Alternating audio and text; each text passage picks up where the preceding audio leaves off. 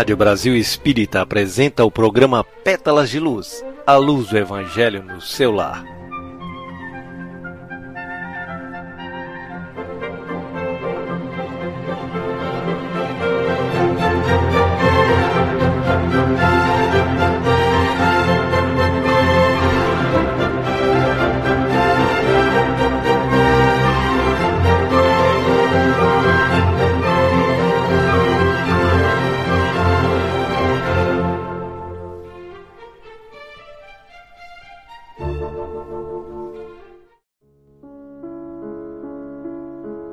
Queridos amigos da Rádio Brasil Espírita, que Deus esteja no coração de todos.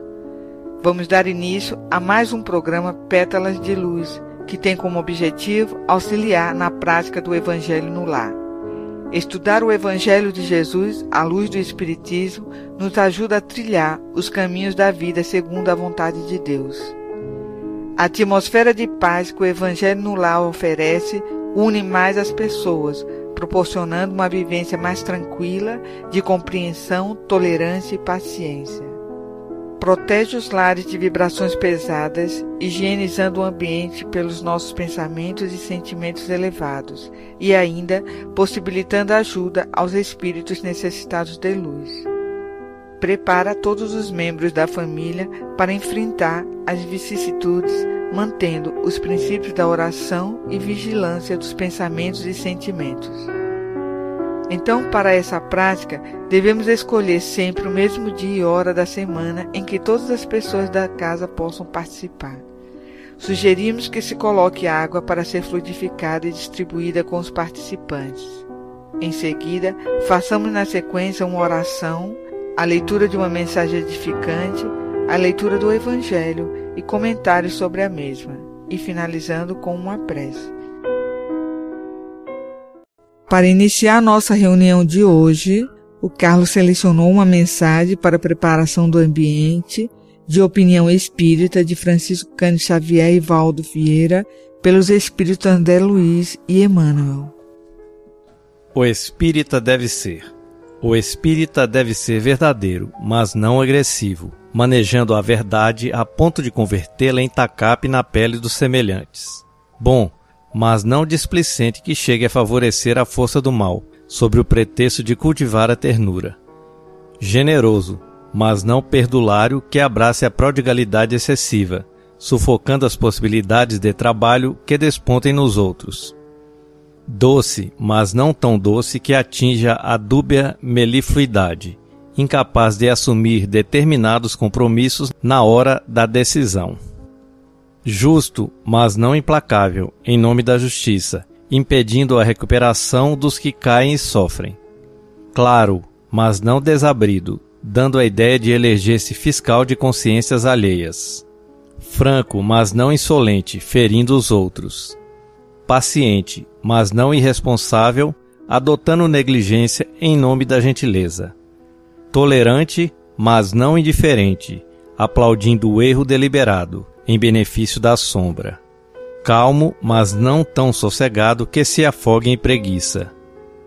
Confiante, mas não tão fanático que se abstenha de raciocínio.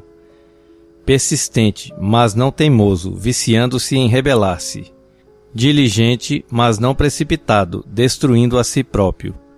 Conhece-te a ti mesmo, diz a filosofia, e para conhecer a nós mesmos, é necessário escolher atitude e posição de equilíbrio, seja na emotividade ou no pensamento, na palavra ou na ação, porque, efetivamente, o equilíbrio nunca é demais.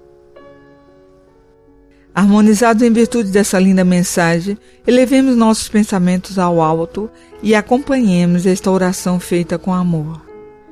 Jesus, mestre e amigo, Agradecemos por tua dedicação por nós, por ser a estrela que nos guia para o caminho do bem e da alegria.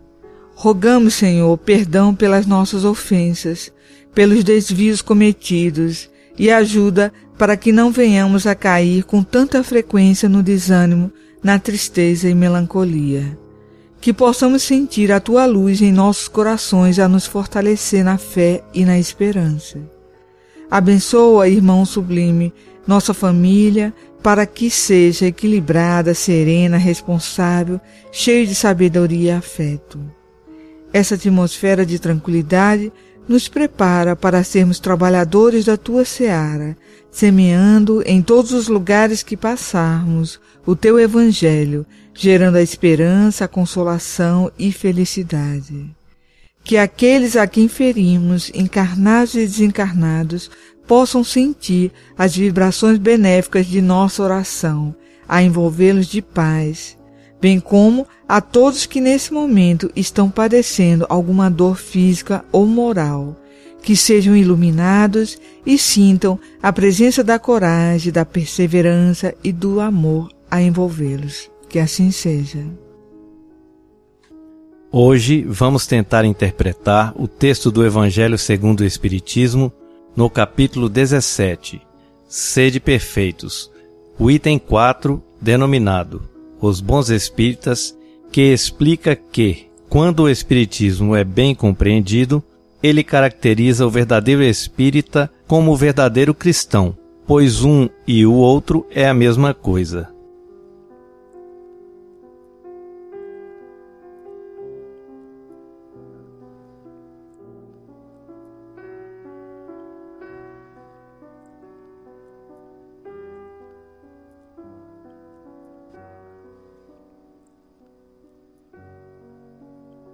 O Espiritismo bem compreendido, mas, sobretudo, bem sentido, conduz forçosamente aos resultados acima, que caracterizam o verdadeiro espírita como o verdadeiro cristão, pois um e o outro são a mesma coisa. O Espiritismo não cria uma nova moral, mas facilita aos homens a compreensão e a prática da moral do Cristo, ao dar uma fé sólida e esclarecida aos que duvidam ou vacilam. Muitos, porém, dos que creem na realidade das manifestações não compreendem as suas consequências, nem o seu alcance moral. Ou, se os compreendem, não os aplicam a si mesmos. Por que acontece isso? Será por uma falta de precisão da doutrina? Não, porque ela não contém alegorias nem figuras que possam dar lugar a falsas interpretações. A clareza é a sua própria essência e é isso que lhe dá força para que atinja diretamente a inteligência. Nada tem de mistérios, e seus iniciados não possuem nenhum segredo que seja oculto ao povo. Seria necessária, então, para compreendê-la, uma inteligência fora do comum? Não, pois vêem-se homens de notória capacidade, que não a compreendem, enquanto inteligências vulgares, até mesmo de jovens que mal saíram da adolescência, apreendem com admirável justeza as suas mais delicadas nuances. Isso acontece porque a parte, de qualquer maneira, material da ciência não requer mais do que os olhos para ser observada, enquanto a parte essencial exige um certo grau de sensibilidade, que podemos chamar de maturidade do senso moral maturidade essa independente da idade e o grau de instrução, porque é inerente ao desenvolvimento, num sentido especial, do espírito encarnado. Em algumas pessoas, os laços materiais são ainda muito fortes para que o espírito se desprenda das coisas terrenas. O nevoeiro que as envolve impede-lhes a visão do infinito, eis porque não conseguem romper facilmente com seus gostos e os seus hábitos não compreendendo que possa haver nada melhor do que aquilo que possuem. A crença nos espíritos é para elas um simples fato, que não modifica pouco ou nada as suas tendências instintivas. Numa palavra, não veem mais do que um raio de luz, insuficiente para orientá-las e dar-lhes uma aspiração profunda, capaz de modificar-lhes as tendências. Apegam-se mais aos fenômenos do que à moral que lhes parece banal e monótona. Pedem aos espíritos que incessantemente as iniciem em novos mistérios, sem indagarem se tornaram dignas de penetrar os segredos do Criador. São, afinal, os espíritas imperfeitos, alguns dos quais estacionam no caminho ou se distanciam dos seus irmãos de crença, porque recuam ante a obrigação de se reformarem ou porque preferem a companhia dos que participam das suas fraquezas ou das suas prevenções. Não obstante, a simples aceitação da doutrina em princípio é um primeiro passo, que lhes facilitará o segundo, numa outra existência. Aquele que podemos com razão qualificar de verdadeiro e sincero espírita encontra-se num grau superior de adiantamento moral. O espírito já domina mais completamente a matéria e lhe dá uma percepção mais clara do futuro. Os princípios da doutrina fazem vibrar-lhe as fibras, que nos outros permanecem mudas. Numa palavra, foi tocado no coração, e por isso a sua fé é inabalável. Um é como um músico que se comove com os acordes, o outro apenas ouve os sons. Reconhece-se o verdadeiro espírita pela sua transformação moral e pelos esforços que faz para dominar suas más inclinações. Enquanto um se compraz no seu horizonte limitado, o outro, que compreende a existência de alguma coisa melhor, esforça-se para se libertar, e sempre o consegue, quando dispõe de uma vontade firme. De acordo com a nossa compreensão da leitura, entendemos que o Espiritismo não criou uma nova moral, ele surgiu com o objetivo de tornar ainda mais didáticas as lições de Jesus, ou seja, mais fácil de compreendê-las.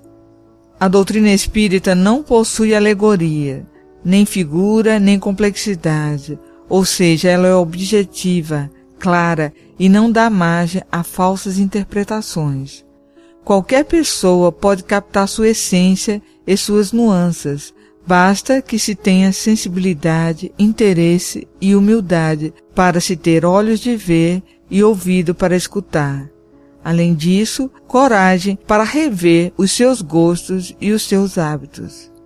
Se não estiver imbuída desse propósito de transformação, a crença nos espíritos é para a pessoa um simples fato que não modifica nada às suas tendências ela se apega mais ao fenômeno do que à moral. Estaciona no caminho porque recua ante a obrigação de se reformar. O verdadeiro espírita foi tocado no coração e por isso a sua fé é inabalável. Reconhece-se o bom espírita pela sua transformação moral e pelos esforços que faz para dominar suas más inclinações. O bom espírita tem a consciência de que movimentos e atitudes devem ser revistos, educando coração e mente. Apesar desses esclarecimentos do Evangelho, muitos espíritas sinceros se defrontam com questionamento acerca do melhor modo de agir perante ocorrências da vida. Mas André Luiz nos oferece um conjunto de reflexões e apontamentos com respostas a indagações formuladas por várias pessoas especialmente no que se refere à iluminação íntima e ao relacionamento comum, objetivando a nossa própria melhoria e elevação espiritual. O espírito André Luiz destaca que as respostas para os problemas e dificuldades enfrentados pelo homem encontram-se no universo de sua própria intimidade. Daí a expressão: conhece-te a ti mesmo. A partir deste contexto, ele sugere os caminhos que podem levar o leitor ao porto seguro de si mesmo. O que você acha?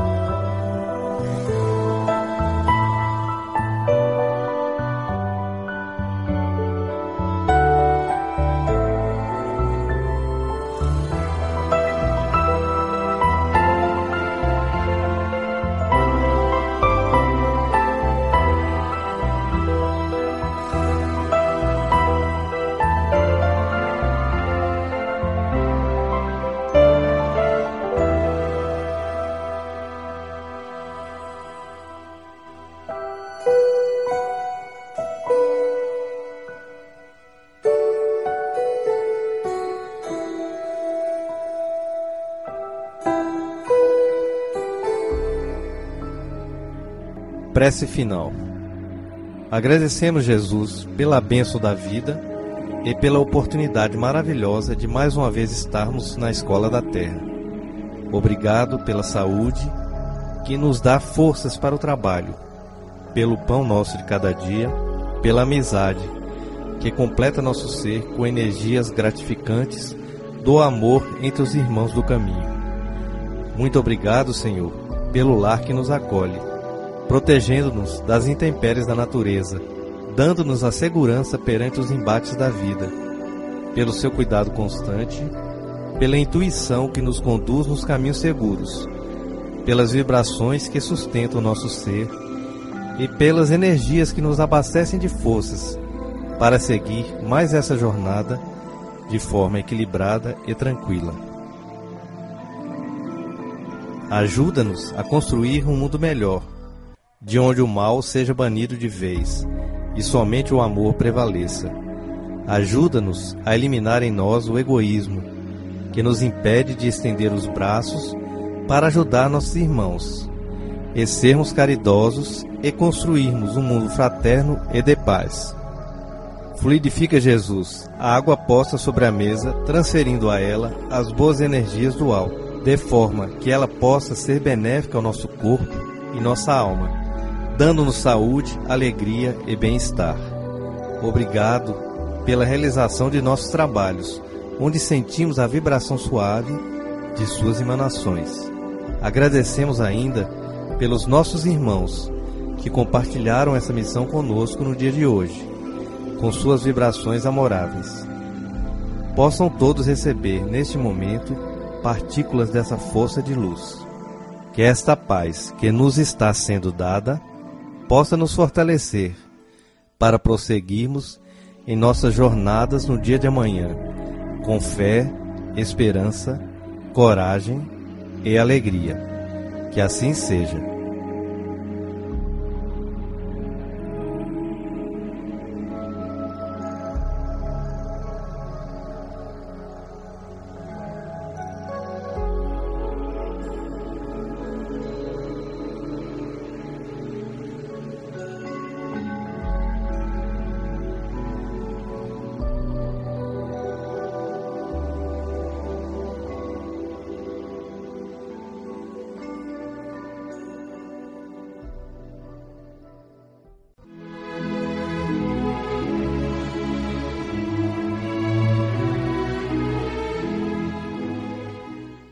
Assim, estamos encerrando mais um programa Pétalas de Luz, desejando a todos uma boa noite e uma ótima semana.